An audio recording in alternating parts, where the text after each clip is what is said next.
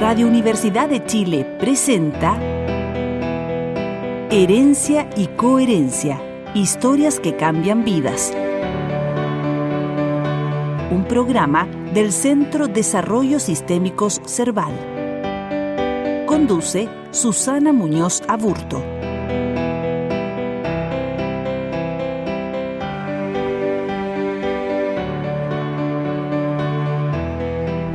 Buenas tardes, amigos. Darles la bienvenida a un nuevo programa de herencia y coherencia, historias que cambian vidas. Es realizado por Cerval y transmitido por Radio Universidad de Chile y por nuestro canal de YouTube Cerval Centro de Desarrollo Sistémicos.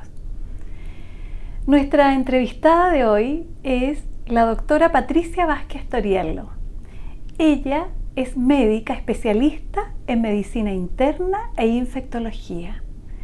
Durante más de 35 años ha trabajado en salud pública y gran parte de ese tiempo en el Hospital San Juan de Dios, donde actualmente es la jefa del servicio de medicina.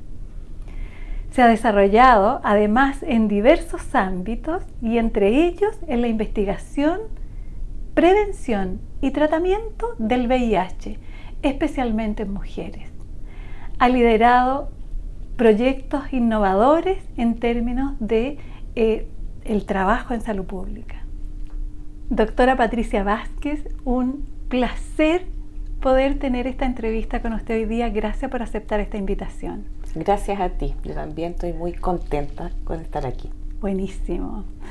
Eh, bueno, yo quisiera comenzar por eh, preguntar, por preguntarle eh, acerca de la medicina, cómo es que llega como una opción de vocación.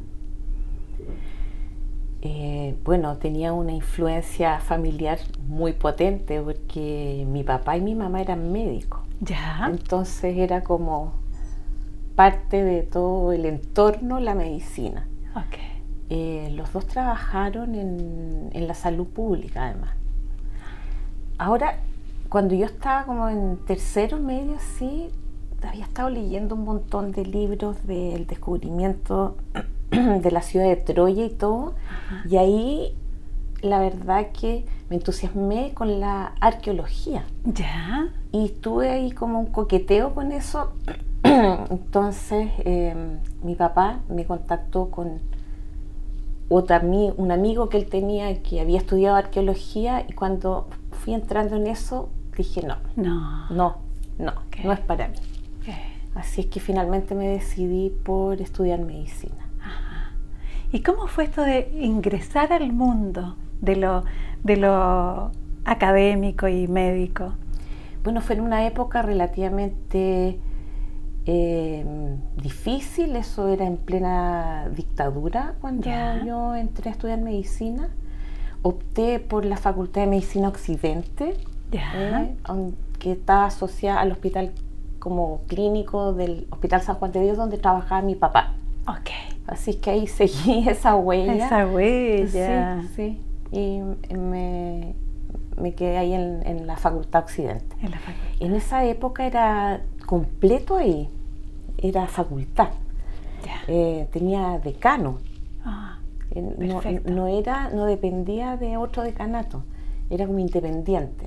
Y teníamos desde primero hasta séptimo ahí. en la quinta normal. En la quinta normal. En la quinta normal, sí. Qué buenísimo.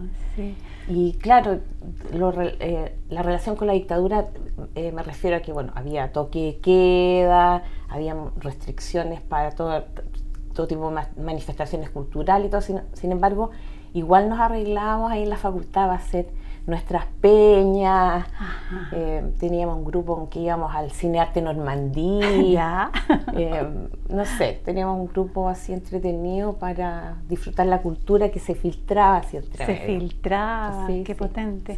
Y, y previo a eso, es como en, en, los tiempos de antes del liceo, en los tiempos de la básica, ¿cómo, ¿qué recuerdos vienen desde esa época? ¿Tú, dices, ¿Tú dices en relación a la medicina? En relación a, a los talentos, las capacidades. Ah, bueno, eh, ahí yo también tenía una cosa súper fuerte en, en mi familia que era la música. Ah, ¿ya? Mi abuela tenía una, una casa de música muy importante donde vendía pianos, partituras, qué sé yo. ¿abuela materna? Mi abuela paterna, Paterna. la Margarita Friedemann. Ok.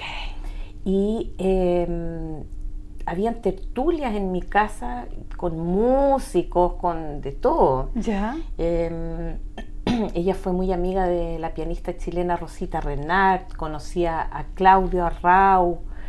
eh, el padrino de mi papá era Alfonso Lenk, que es un compositor. Ajá. Entonces yo estaba rodeada de música y yo iba con mi abuela desde muy chica al municipal todas las semanas. Íbamos una vez a la semana al municipal. A ver todo, ballet, ópera, todo De todas las cosas. de todas las cosas. Ajá. Entonces, eh, eso era algo que también me tiraba muchísimo. Y, mm, pero hacía falta un poco más de talento, parece. Ya. Así es que finalmente me quedé con el canto coral. Canto coral. Sí. Empecé a integrar, bueno, en el coro del colegio primero, en el colegio alemán, después con el coro Seinkreis y que finalmente hasta el día de hoy seguimos cantando. Hasta el día de hoy Sí. cantan, qué maravilla. Sí, sí, sí. qué buenísimo. Así es que eso fue también una, algo que me tentó mucho, pero la verdad que eran hartos monstruos los que habían alrededor, así con un talento increíble que iban a mi casa y yo no, no. No, yo, no. yo estudié piano, fui a la Escuela Moderna de Música, Ya. toqué algunas cositas, pero no. Eso.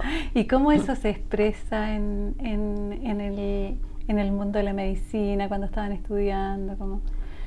A Bueno, cuando estábamos estudiando, sí, teníamos un grupo con un, un compañero con que cantábamos eh, y también con, me acuerdo con Jorge Jalil, que es médico, cardiólogo, que estaba uno, dos cursos más arriba que yo. Hicimos un coro también en la facultad, Ya. un coro chico Ajá. pero que lo pasamos demasiado bien. El día de la matrona ahí estábamos cantando, el día del médico ahí estábamos cantando, el ceremonia de eso ahí estábamos cantando. Éramos, éramos como así un pequeño chiche, de, un chiche coral. Un Eh, chiche coral. Y fue muy bonito esa época, sí, eso fue muy bonito. Sí, bien. ¿Y cómo se vivía la familia, el desarrollo eh, académico, tu desarrollo académico, el desarrollo académico, el despliegue? Bueno, yo la verdad que debuté bien mal. Yo era la mejor alumna en mi curso del colegio y todo, y repetí primer año de medicina. Sí, ¿Con qué ramo?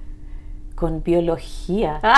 Eso fue porque la verdad que teníamos una profe de biología en el colegio que era fantástica. Y yo encontraba que yo ya había aprendido biología. Y no, pues, me faltó. Faltó, qué potente. Sí, sí. Así es que ese año tuve después, eh, porque ahí no se podían, Era rígido. era rígido, o sea, Ajá. fregabas con un ramo y te quedabas repitiendo. Con un solo ramo. Sí. Eso fue, eso fue chocante para mí porque yo estaba siempre, eh, siempre me iba súper bien. Claro. Pero eh, la verdad que fue un año que disfruté. Tenía un solo ramo, qué sé yo, no me acuerdo, hice un montón de otras cosas. Estudié flauta, estudié dibujo, no Genial. sé. Sí, El arte. sí, sí. Ah, sí, qué sí. buenísimo. Sí. Y bueno, y después eh, sí me fue bien. Mi papá fue profesor mío también. ¿Y cómo se vivió eso? Era bonito, muy bonito. Él era un excelente docente, Ajá. excelente docente, muy humanista, un gran lector también, tocaba piano, cantaba, eh, pintaba acuarela, entonces eh, tenía una, una visión bastante amplia de todo, entonces era, era muy, muy entretenido él como docente, sí. Qué potente. Excelente clínico además, Ajá. así que aprendí un montón con él. Seguro, sí. seguro. ¿Y cómo se vivían los compañeros el hecho de que el padre fuera el profesor? ¿Sabes que no había drama? Ah, no, porque igual era eh, estricto con lo que tenía que ser, era igual conmigo, sí, sí, sí. Así que ahí Bien. no, no, no había drama. Perfecto. Sí, sí. siempre tuvo una muy buena relación eh, docente-alumno con, con, con sus grupos, así es que no.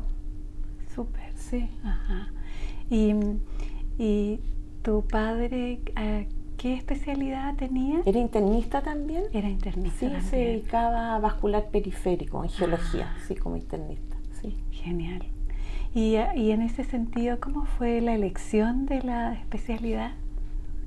No, fue por otro, fue por otro lado, nada que ver. ¿Ya? Bueno, yo la verdad que cuando me recibí en esa época, lugares para trabajar casi no había. Becas habían súper pocas. ¿Ya? Había un par de generalatos de zona.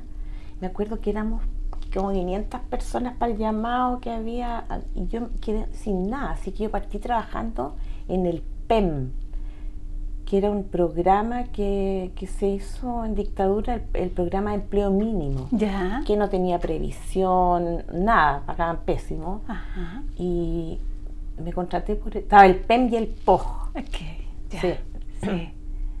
Y yo me contraté por el PEM en un consultorio Ajá. que era eh, que pertenecía a la red de salud occidente también donde yo había estudiado Ok. el consultorio Yasigi ahí partí sí. sí. Sí. y no había posibilidades de entrar a un hospital nada y finalmente eh, había un cargo que no se había podido ocupar porque no habían interesado en el banco de sangre del hospital del Salvador donde trabajaba mi mamá ¿Ya? y me lo ofreció y me quedé con ella trabajando en banco de sangre eh, en parte de, de la parte de medicina transfusional Ya. y, y ahí partí viendo los donantes de sangre que salían VIH positivo Oh. en esa época no había nada establecido no había lo- no existían los programas de VIH nada, era algo nuevo Claro. eh, estaban, como era una enfermedad de transmisión sexual, la estaban viendo los dermatólogos. Oh. Eh, o cualquiera, digamos, Cualquiera. cualquier persona, cualquier persona tenía que ver las personas con la- las personas viviendo con. VIH. Claro. Y los donantes, como estaban sanos, suponía, eh, no había dónde derivarlos en algún momento. Entonces yo me empecé a hacer cargo de dar el diagnóstico, de orientarlos un poco. Em, trabajé con la dermatóloga, la doctora Rina Ortega, que estaba a cargo de los VIH en esa época en el Hospital Salvador. Ella me enseñó. Eh, y ahí yo dije, no, esto es lo mío. Ah, Esto es lo que yo esto quiero hacer. es lo que yo quiero Sí, hacer. esto de todas maneras. Era una época con, con mucha, mucha discriminación. Era tremendo, la verdad. Em, ya, pero para eso tenía que tener algún entrenamiento, ser internista, qué sé yo. Ah. Y todo eso era difícil, no había no habían programas de formación fáciles para acceder porque era la, la oferta era mínima, era mínima. Había cosas autofinanciadas, muy distinto ahora. Claro. La gente se adosaba a un hospital, pero yo yo ya tenía dos hijos, Ok. eh, no, no podía darme el lujo de estar así en forma autofinanciada Ah, haciendo algo. Sí, además que son autofinanciamientos como de alto costo, ¿no? Sí, claro que sí. Entonces, eh, hablé con mi mamá. Mi papá había fallecido ya. Oh. Falleció súper joven, a los 61 años, de un infarto. Oh, Entonces, hablé con mi mamá y le dije, ¿sabes qué? Que yo necesito ser internista. Entonces me dijo, anda a hablar al San Juan, el jefe de medicina es uno de los mejores amigos de tu papá, a ver qué te puedo ofrecer. Y yo hice mi currículum, que era como cuatro, cuatro líneas. Y fui a hablar con el doctor Esteban Parroquia ya. y me dijo, Pati, no tengo nada, o sea, no hay cargo, no hay absolutamente nada. Y me dijo, déjame tu currículum. Y yo le pasé este papelito así, tome. Y me fui, pues súper amargada, y estaba en el paradero y micro, y llega corriendo una persona y me dice, Pati, Pati, el doctor Parroquia quiere hablar contigo inmediatamente. Ya. Entonces dije, ¿qué, qué habrá pasado? Y me dice, ¿cómo no me dijiste que eras experta en VIH? Y yo le dije, no, si no soy experta. Estoy así aprendiendo el tema. Me dijo, acaba de renunciar el médico a cargo del VIH. Empiezas el lunes. Oh, Y yo así, de la nada, a todos. a así como- todo, así, a caro. Así que llegué a decirle a mi mamá tenía que renunciar y todo. Ahora, sí. Ahora. Así es que ahí, ahí empecé. Mira, toda mi formación ha sido de lo más irregular del mundo. Ah. Si, o sea, un- si tú quieres algo así puro, maravilloso, No, no, no. no, no, no, no, acá no. No, no, no. Entonces, Como esto es, es- es artesanía fina, ¿no? sí. Así es que así partí haciéndome cargo de todo el programa de VIH, aterrar al principio, eh, pero fue un desarrollo, la verdad, súper bonito. Sin duda. Muy, muy, muy, muy bonito. Sin sí. duda. Y los terrores. ¿Cómo se los vivía, doctora? Los terrores. Los terrores, eh, bueno, era una responsabilidad enorme. Sí, sin duda. Eh, no había nada que ofrecerles Ay, a los pacientes, más que como un acompañamiento en todo este proceso, no había medicamentos, nada. Yo Nada. empecé cuando estaba recién saliendo la ZT, ah, ¿ya? Entonces, y había para muy pocos pacientes. Desarrollo de la ZT para nuestros radioescuchas. ¿Qué es el AZT? Y la ZT fue el, el primer fármaco que tuvo acción eh, contra el virus del VIH. Ok. ¿ya? Todavía está vigente, ya no se usa porque tiene eh, como efecto secundario, no se usa mucho, pero se usa todavía en, en prevención de transmisión vertical, se puede usar de, madre a hijo, Ok. eh, y al- algunas veces se tiene que usar nomás, si no queda otra alternativa. ¿ya? Eh, pero estaban recién apareciendo la- la- la- las primeras dosis eh, en, en Chile para el VIH. Mira, fue eh, los terrores, lo otro era que no querían, nadie quería hacerle nada a los pacientes por miedo. Finalmente yo les hacía todo, la punción lumbar, le ponía los sueros, hacía todo, todo, todo. ¿Ya? Todo, porque nadie se atrevía. Ah, Tenían todo ese miedo, Como el miedo de- al contagio. Al Ah. contagio, sí, por supuesto. mm, Sí, sí fueron épocas súper eh, Complejas. súper complejas, súper duras. Eh, tampoco eh, se hospitalizaban mucho en las unidades de cuidados intensivos porque era como perder el cupo, digamos, y los pacientes se iban a morir igual. ah, Entonces fue muy, muy complejo. Sí, yo estaba Mm. sola ah, trabajando con, eh, con las personas con VIH y después eh, me llegó una enfermera que empezó a trabajar conmigo. Pero sola, sí, sola, Sola, sola, absolutamente sola. O sea, Mm. tenía el apoyo de los especialistas Claro. para resolver, eh, acuérdate que yo no tenía especialidad, eh, para resolver eh, las dudas y todo, ir aprendiendo.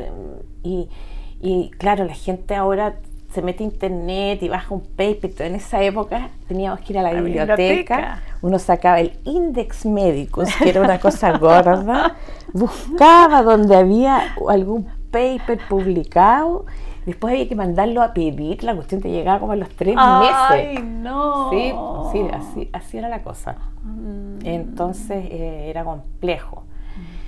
Tú decís, eh, me pasaron como cosas muy bonitas, sí, que tuve mucha suerte en algunas cosas. Llegó un día una estudiante de psicología, ¿Ya? estaba en la, estaba en la Universidad Bolivariana, ahí en, en la calle Huérfano. Ajá. Y era una psicóloga que, que- que preguntó si podía hacer alguna práctica con eh, personas con VIH. Y yo, wow, ¿cómo es eso? Eh, y formalizamos todo ya.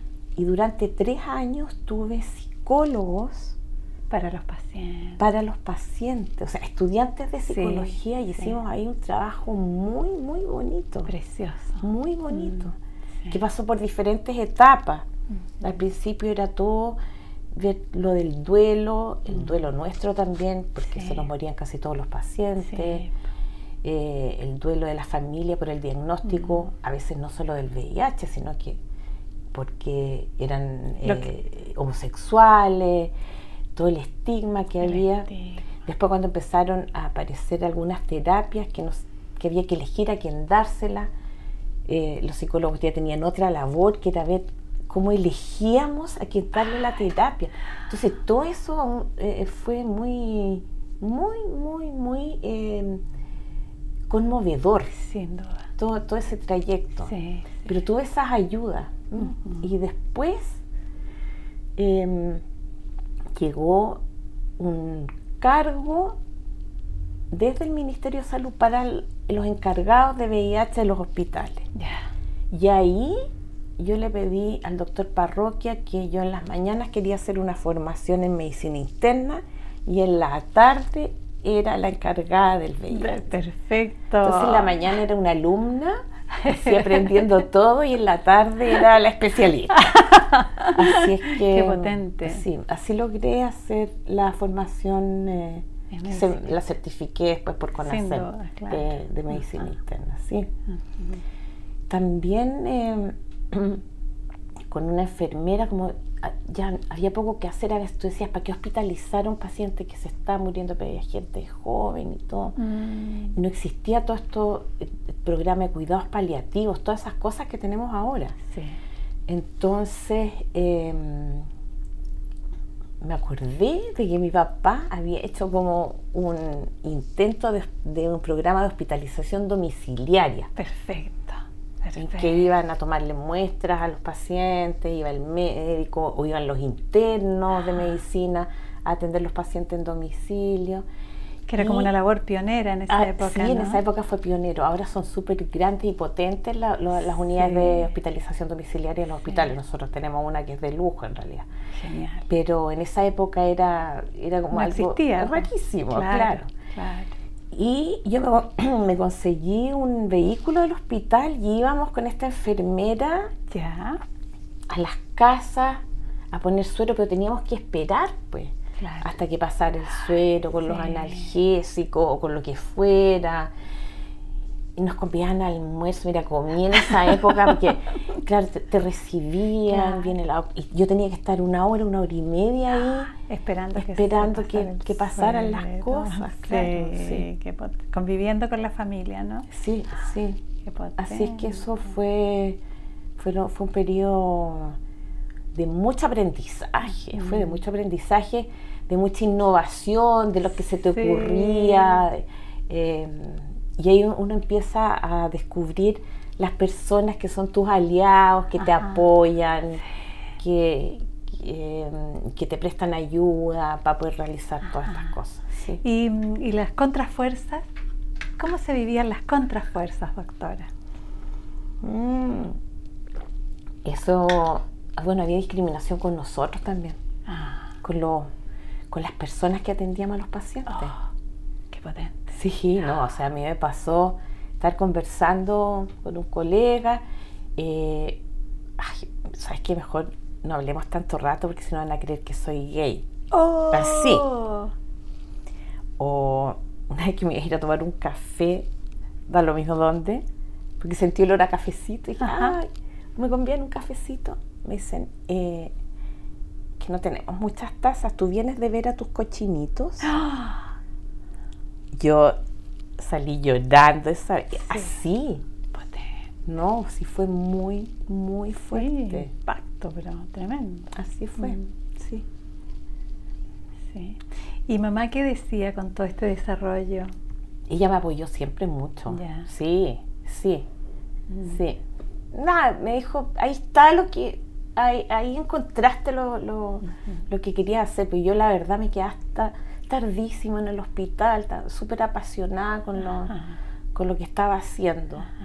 Y mm, dentro de las otras cosas fue que empezó a aparecer mujeres viviendo con VIH Ajá, Sí. que ese fue un tema que, que desarrollé mucho porque como eran pocas, tenían pocos espacios.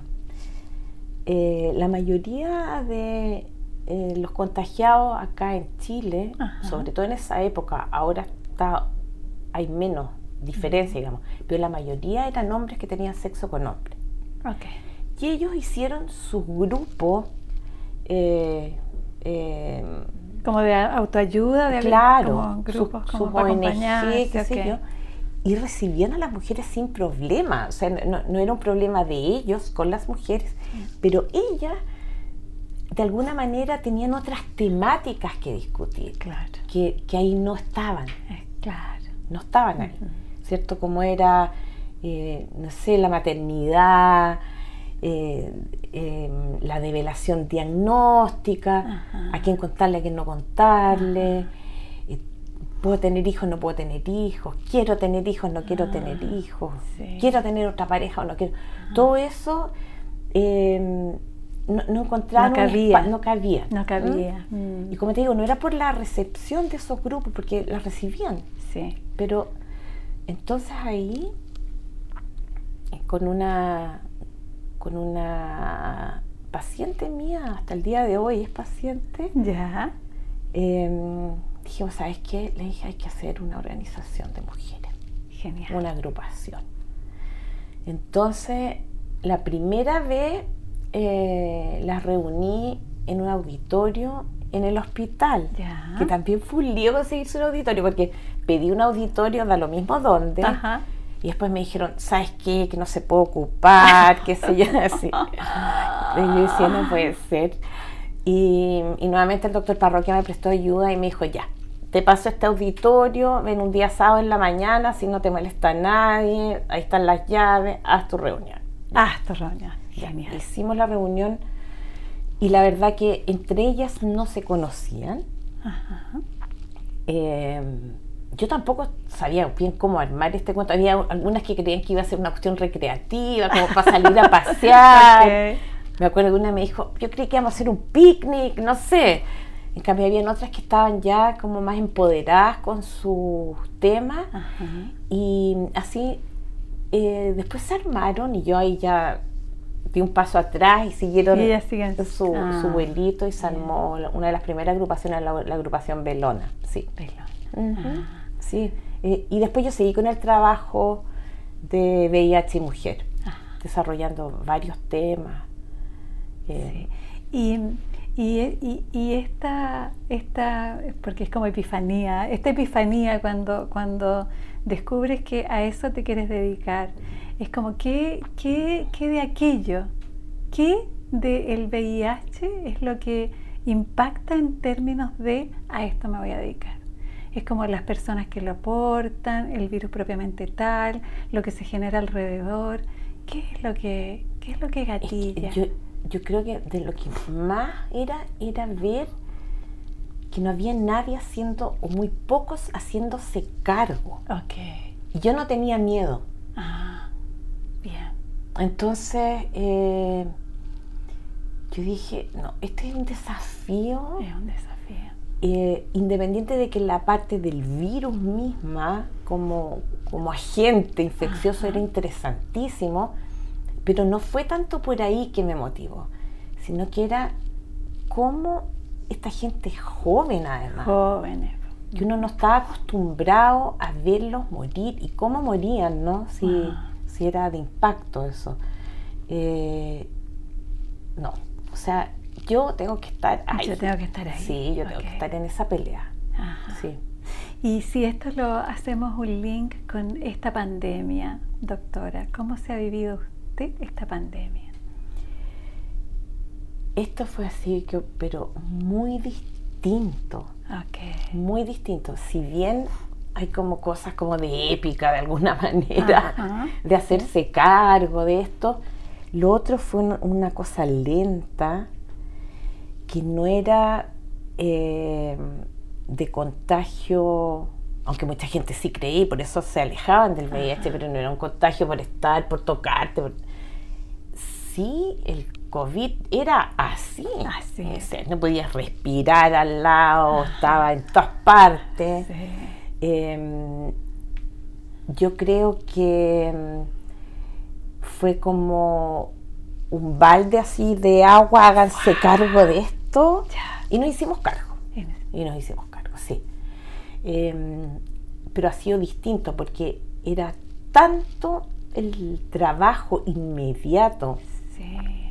No era una cosa como que la que uno se estuviera preparando con el VIH, en que uno tenía algún tiempo también con las personas de armar como una especie de camino hacia la muerte o de un duelo o qué sé yo. Esto otro era ahora hay que hacer algo porque si no esa persona se muere pasado mañana. Exactamente. y no solo ella, sino que un montón de gente. Pero no pensé que eh, el estrés como crónico de esto que iba a ser como tan largo, como que nos da tregua. Sin pausa ni tregua. Sin pausa ni tregua. Ah, sí, eso fue eso fue distinto. De alguna manera era distinto. Pero teníamos herramientas, digamos, aprendías con las otras cosas como para poder eh, transitar. Sí. sí. Yo quiero irme ahora como a otro ámbito. A ver, ¿a cuál? Al amor. Qué peludo. El amor, doctora. ¿Cómo en medio de todo este desarrollo es como cabe o entra el amor en su trayectoria, en su ¿Qué amor? Yo lo suelto, usted lo toma. sí, hay varios amores. Eh, amor de pareja, sí, yo estuve casada, súper enamorada. Ajá. Y después me divorcié.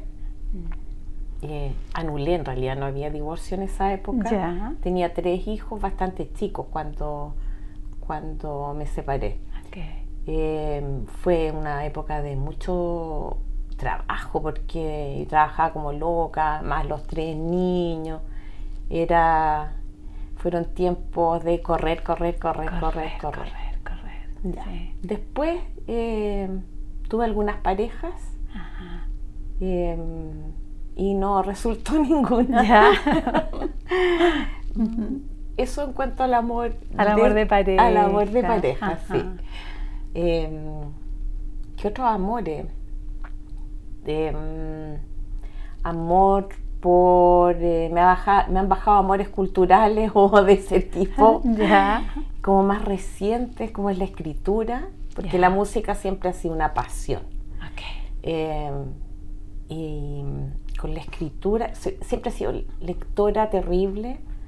Eh, en mi familia todos leían, mis hijos son lectores, mis nietos leen. Así es que la lectura ha sido siempre parte como del funcionamiento. Del funcionamiento, del contexto, eh, están ahí. Sí, está lleno de libros, lleno de libros, lleno de libros.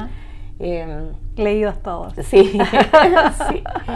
Tengo una tremenda biblioteca, sigo comprando libros. Parece que ya no se, no se usa. Ahora se usa Kindle, pero me encanta el, olor al libro. La textura, sí, el olor, sí. Y en el 2019 empecé a participar en un taller de escritura y ahí estoy. Y estoy feliz con la maestra Carmen Berenguer. Perfecto. Sí, sí, Y escribo, escribo crónica. La poesía es otro animal, ahí no me he metido. No, no. La poética. Eso es para, no, eso es para iniciado. sí, todavía no. Me gusta la crónica. Sí. Es un taller de precioso, de ocho personas. La mayoría escribe poesía, aprendí un montón. Y ese es otro tremendo amor. Ah, un amor. Sí. Y, fíjate que no se me ha pasado el amor por la medicina. Ah. No, eso no se me ha pasado. Eso no. No, no se, me, no se me ha pasado, no creo que se me pase tampoco. El amor por la medicina, por la salud pública, la docencia, que me gusta mucho también. Sí. Sí. ¿Y salud pública versus privada?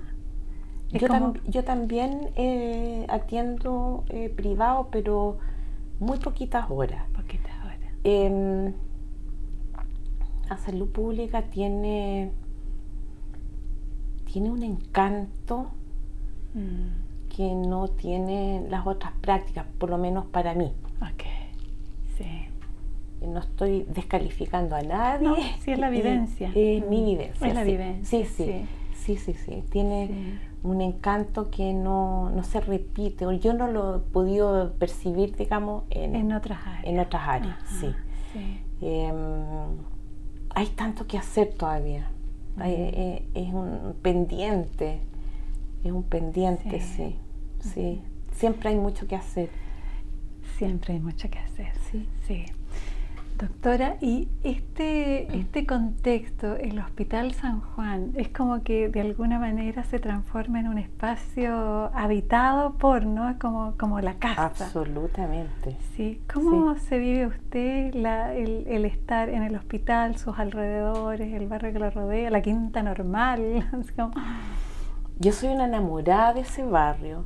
Eh, además que lo transito hace tantos años. Y, sí eh, mira, pasa una cosa como uno vive con el tráfico, los tacos, las bocinas en la mañana, qué sé yo, alguien que se te atraviesa, bla, bla, bla.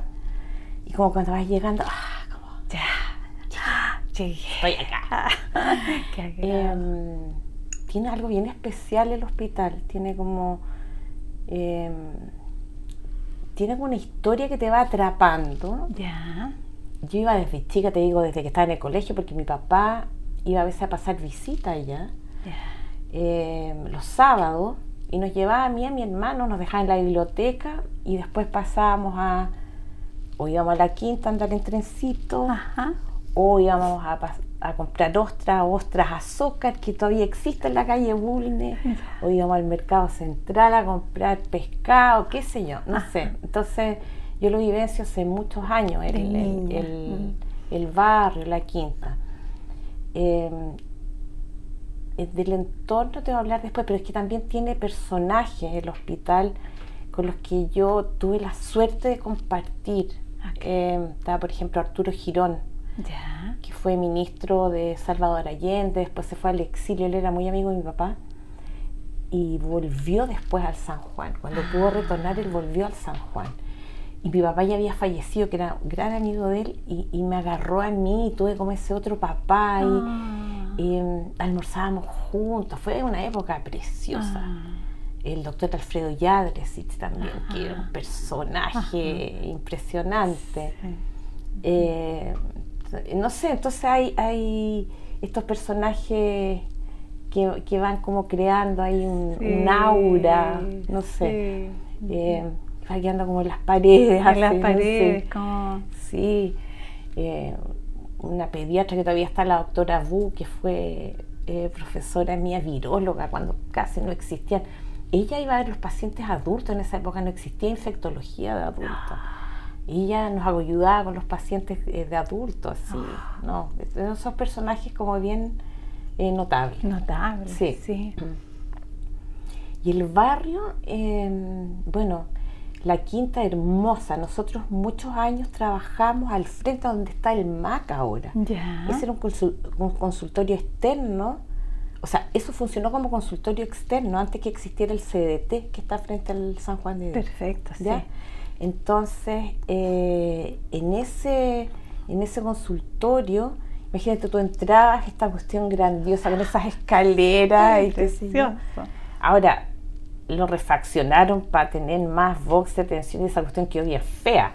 Pero de todas maneras tenía esta entrada triunfal, así, ¿no? Era, era muy bonito. Y nosotros que estudiamos en, el, en la facultad estaba en la quinta.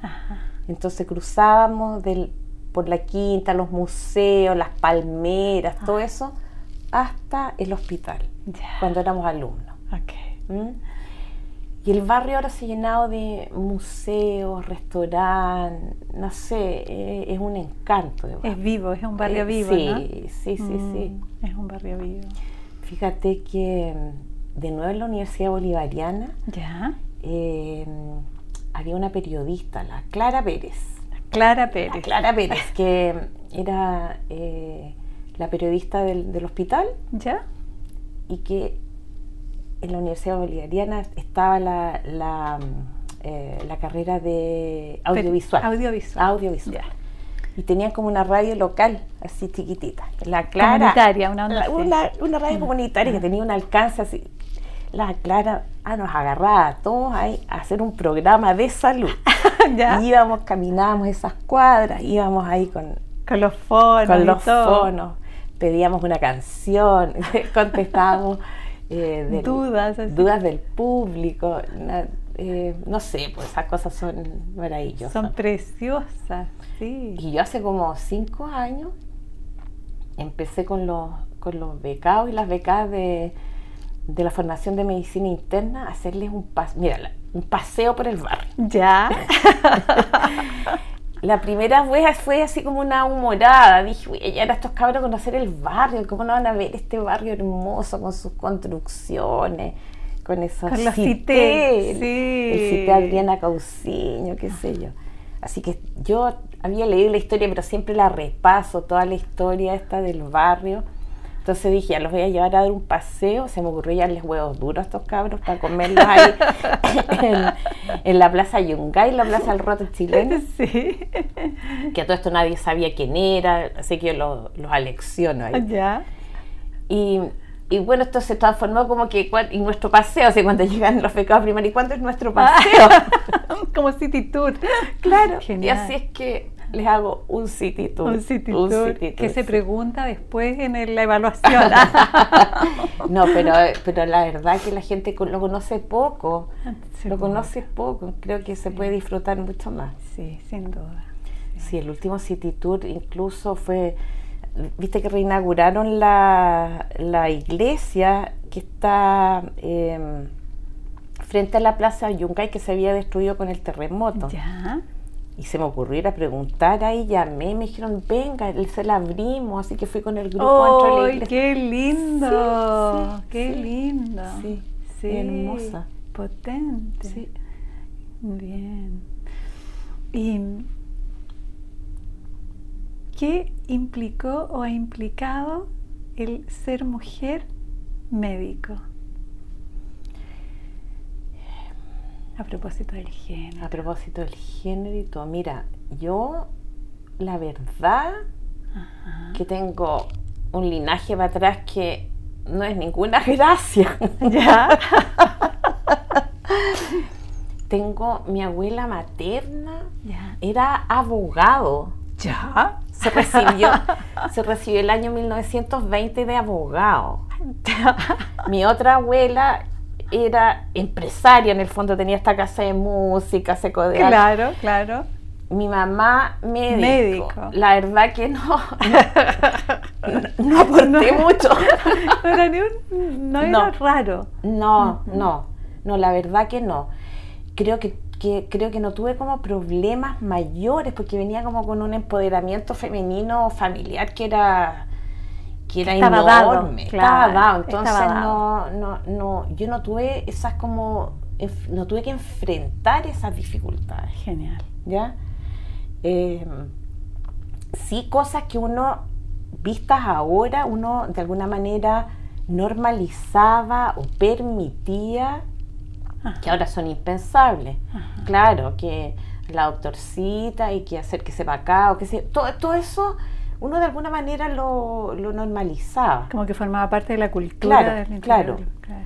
Eh, y claro, y ahora no se... No nomás. No, no, no, es no. Eh, pero, pero como una dificultad para enfrentar la carrera o el desafío de, desarrollo profesional no lo tuve. Genial. No, no lo tuve para nada. Ajá. Mm. Súper. Sí, sí, yo creo que em, uno aporta una cosa un poco distinta, una visión distinta en algunas cosas, eso, eso también lo tengo claro. El manejo es un poco distinto de las mujeres, sí, sí, sin duda, buenísimo. La muerte, doctora. Es parte de la vida. sí. Claro, sí, sí, es parte de la vida. Eh, yo le he visto mucho, Sí. ¿Y cómo se vive? A propósito de la psicóloga que entra a acompañar en los duelos, en los duelos del equipo. Em, ¿Cómo impacta? Mira, por como de formación de alguna manera profesional, a ti todavía, bueno, ahora eso ha mejorado bastante porque existe lo de paliativo, eh, todo este acompañamiento, como la parte bioética que antes no la teníamos. Nosotros, nosotros fuimos formados para ganarle a la muerte. Punto. Usted es el doctor y usted tiene que tratar de que esa persona se mejore. ¿Ya? Y eso es lo que pasaba. Pero cuando tú te enfrentas a yo que partí con el VIH, con, el VIH, sí. en que se te muere alguien de 20 años, 23 años, es como mm, va contra las reglas. Va contra las reglas. Entonces hay, hay bastante como rebeldía y rabia por eso, porque no te, no te hace sentido. Y es lo que pasó nuevamente con la pandemia, Mm. que está tan concentrado eso también en un corto tiempo. Sí. Se morían, se morían, se morían. Y, y le pasaba incluso a bueno, los médicos jóvenes, los becados que tuvieron que llegar y empezar a atender Mm. eh, a, a las personas con COVID. Tampoco les hacía sentido, pues estaban recién se habían recibido, estaban Imagínate. empezando su especialidad y se les pacientes- morían casi todos, los pacientes. Sí. Ya porque los otros ya estaban en, en la UTI o, o uno les trataba de, mira cómo funciona esto, uno trataba de dejarle los pacientes en que ya había que hacer la cosa paliativa nomás Ajá. a estos médicos que tenían menos experiencia, pero yo creo que lo pasaron, o sea, no yo creo, yo sé que lo pasaron súper mal. Pésimo. Sí, sí. Em, así que igual impacta, Mm. siempre impacta cuando tienes tú una labor que está eh, definida como para que eso no pase.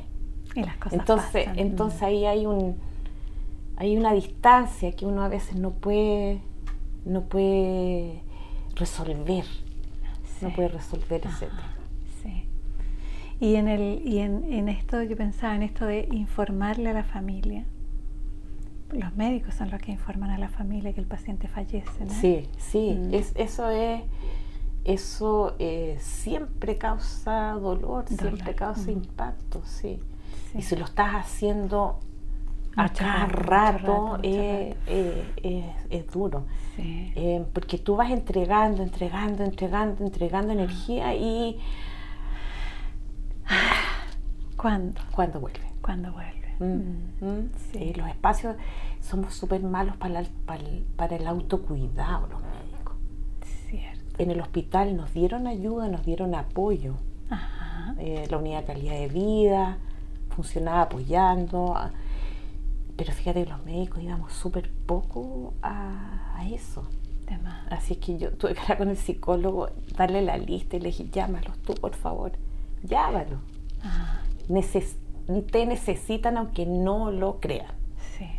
Em, O aunque no lo sientan en no esta, en esta Sí, ráfaga sí, sí, que es como tan. Claro, porque ahí te tenés que poner la careta, el escudo y vamos a la Y pelea. Vamos a la pelea. Sí, no hay tiempo para no hay tiempo para el feedback positivo ni nada. Mm. Ni para contención, ni para. nada, nada. como- claro. Mm, sí, potente. Y así lo vivimos todos, yo también. O sea, eh, para mí también tuvo un costo, Sin un duda. costo grande, sí. Ah. En cuanto a cansancio, dormir mal, qué sé yo. Mm. Sí. Sí, sí. Y desde, desde esta temática yo quisiera irme a la- al área académica. El des- a propósito de los papers, los libros, qué sé yo, y el VIH, mujeres. ¿Cómo ha sido todo este desarrollo? Bueno, yo nunca he tenido horas eh, universitarias, ¿ya? Ajá. Eh, siempre he hecho docencia, pero no soy como, no tengo contrato con la universidad. Ok. Con la Universidad de Chile o con cualquier otra universidad. Con cualquier. No tengo. Ok. Así que- Hago docencia igual, pero fuera de la. Sí, sí. Y entonces la cuestión académica en cuanto a, a como formación así de profesora X, no lo tengo. Ajá. La Chile por todos los años que hemos estado haciendo docencia sí nos ha dado eh, como el reconocimiento profesor, no me quiero equivocar, no sé si es agregado, ha llegado, Algo así. algo así. Sí. Eh, sí, tenemos ese como reconocimiento. He publicado, sí, em, menos de lo que tal vez hubiera tenido ganas o tiempo. Eh, soy coautora de las guías clínicas, del GES, del VIH, en varias de las versiones, no en las últimas, ahora hay otra gente, hay que pasar la posta. Ajá. Eh, pero trabajé mucho tiempo como asesora, también éramos médicos de varios hospitales, eh, había un grupo asesor para todas las cosas del VIH en el Ministerio de Salud. sí, sí. Pero mm, carrera como académica clásica tampoco. ya dijimos que era artesanía fina. es como arranca desde lo clínico, ¿no? Sí, sí, sí, eso es lo que más me motiva. Eh, creo que hay que mm, creo que hay que entregar sí, todo el conocimiento, creo que hay fuente de información que se está perdiendo y de hecho son uno de mis desafíos ahora como jefa del servicio de medicina, armar como una ah, unidad para publicar sobre todo la parte clínica de nuestros pacientes, que pueda prestar información que, nos sirva para ir mejorando también todas las cosas. Sí, eso, eso es fundamental. Sí, ese es un, desafío pendiente. Desafío como, pendiente. Sí, como no estar ahí siempre con el paciente, que es lo que a mí me encanta.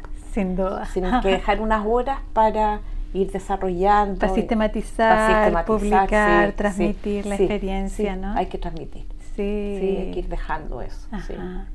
Y esto de jefa de, eh, medicina interna, ¿cómo se ha vivido usted el liderazgo? Em, me ha ido súper bien me ha ido súper bien, lo he disfrutado. También fue un tremendo desafío porque habían sido puros hombres jefes de servicio. Nunca había habido una mujer como jefa. del servicio de medicina de San Juan de Dios. Entonces igual era como un cambio de, de em, no ha sido eh, fácil porque un, un servicio grande, complejo, eh, siempre hay carencia, em, pero tenía el apoyo, digamos, de la dirección del hospital, así es que he podido desarrollar bastante de las cosas que quería. Em, así es que ha sido un bonito desafío. También tengo unos pendientes ahí. Sí. Sí. sí. sí, Tengo que colgar más fotos de mujeres en las paredes. Ah. La oficina, es una oficina enorme, antigua, que era del profesor Almascru. Y, y bueno, había casi puras fotos de doctores, hombres. Ah, no había fotos de doctores. No, no, así es que ahora de a poco eh, pero después se nos vino la pandemia, bueno, no le, pero no le puedo echar la culpa a la pandemia, o sea, tengo que eh, terminar esa tarea. Levantar los rostros de mujeres. Sí, ah, sí. De mujeres pioneras. Sí, pues hay muchas, hay muchas. Y no se ven. No se ven. Eh, hicimos un trabajo, sí, em, con, la, con la periodista actual ya. del hospital Ahora para el mes de la mujer eh, subimos algunas, o sea, el trabajo lo hizo ella. Ya. es un trabajo de investigación. sí, yo la ayudé porque conocí algunas de, las de esas mujeres. Eh, entonces eh, estuvimos levantando esas biografías de esas mujeres Qué bonito. que han hecho historia también en el hospital. y que quedan como resonando en las melodías latentes del hospital, ¿no? Sí, sí. Sí, potente. Y luego de todo este tiempo de trabajo, doctora, ¿qué, qué se ve en el horizonte? Voy a tomar café primero. Ya. Mm. ¿Qué se ve en el horizonte? A ver, en el horizonte. Yo pienso que voy a tener que jubilar algún día. ya. Eh, no lo tengo claro eh, cuándo pero eh, de las cosas como que me hacen ruido es de toda esta experiencia acumulada de todos estos años de poder entregarla de alguna manera. No sé si escribiendo un libro. Ya. O una seguidilla de libros, oh, digamos. o sea, como por tomos. sí. O em, o trabajando en alguna ONG, en alguna agencia internacional o qué sé yo, en, en, VIH o puede ser también en el desarrollo eh, de la medicina interna, no sé. Eh, yo creo que tengo información valiosa. Sin duda. Em, que, creo que puede, puede servir todavía en muchas partes. Sí. Porque si bien hemos avanzado en el manejo de las personas viviendo con VIH, ahora todos tienen acceso a terapia, eh, es gratuita, está incluido también en el GES, Ajá. por lo tanto el- las ISAPRES también eh, ofrecen esa prestación. Siempre se nos quedan personas ahí volando. Mm. eh, yo creo que acá en Chile eso está bastante bien armado, sin embargo, creo que en otras partes la cosa no funciona tan fluidamente y uno pudiera aportar ahí. Así, eso es por ahora. O sea, es como, es como en el horizonte aparece como la síntesis, ¿no? Es como ir eh, tomando todo el aprendizaje, la experiencia, Sí, sí. plasmarla Sí. para que cruce fronteras. Y también por otro lado, esto como de eh, poder eh, estar como eh, en una organización internacional que pueda valorar eso y que es como de alguna manera como asesorar a otras zonas que van como en otra parte de la ruta. Sí, sí, sí. Mm. Oh, que lo dijiste muy bonito. Ah. bueno, ojalá alguna organización internacional nos escuche. sí, lo encuentro súper precioso. Y estamos en la hora. Nuestro periodista ya ha dicho ha levantado su mano varias veces, pero yo no quisiera terminar sin preguntar acerca de, a propósito de esto mismo, la gestación y los nacimientos, doctora. Sus gestaciones y los nacimientos de sus hijos. ¿Cómo se fue? ¿Cómo se vivieron eso? Mi gestación, Sí. em, fíjate que yo tengo eh, recuerdos desde bien chica. Ya. Sí, me acuerdo, yo creo que tengo recuerdos de como los tres o cuatro años, de los tres años por ahí. Tengo recuerdos Qué de eso. Sí, sí. sí, Son como unas Como- lucecitas así. sí. Sí. Eh, y de mis hijos, yo tengo tres hijos, hombres. Hombres. Tengo puros hombres. Puros hombres. Y dos nietos Hombres. hombres. Sí. Así que acá se cortó la cadena. Bueno, mi hermano tiene dos niñitas Ya. y un hombre. Y un Así que por ahí. Ya, por ahí- la beta femenina. Sí, por allá va la beta femenina, sí. Em, mi primer hijo nació cuando yo todavía estaba estudiando. Ya. Sí, yo estaba estudiando. Porque la mamá se quedó embarazada. La mamá se quedó embarazada. Se quedó embarazada, sí. Eh, un poquito antes de tiempo, yo lo esperaba. Así o en que- el momento preciso, no lo Puede sabemos. ser, sí. Así que mi hijo nació cuando yo estaba estudiando, así que en eso, fíjate, cuando me preguntaste mujer, ahí sí que me fregaron. Eh, porque me quedaba re poco para terminar un internado que tenía que irme a no sé dónde y yo tenía al Francisco recién nacido y no me dieron como otra, Otra alternativa. otra alternativa. Así que dije, no, yo lo voy a amamantar, yo me quedo con mi hijo y congelé un año. Genial. Así es que me recibí después. Y mientras él era guagua, yo trabajaba en un preuniversitario haciendo clase de biología. Y Biología. biología. Total, ya había estudiado demasiadas veces biología. Exactamente, sí. Ahí Sí. volví a retomar la biología. Yo después pensaba, por algo fue que tuve dos años de biología. Dos años de biología. Sí, sí, los pude usar después. Genial. Sí, ese, ese fue mi primer hijo. Y después nació Felipe, yo ahí ya estaba trabajando. Y después nació Fernando. Genial.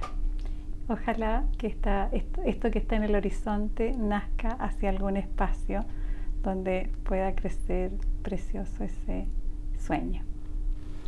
Susana, muchas gracias. Ha sido muy rica esta conversación. Muchas gracias. Gracias, doctora. Radio Universidad de Chile presentó Herencia y Coherencia, historias que cambian vidas. Un programa del Centro Desarrollo Sistémicos Cerval.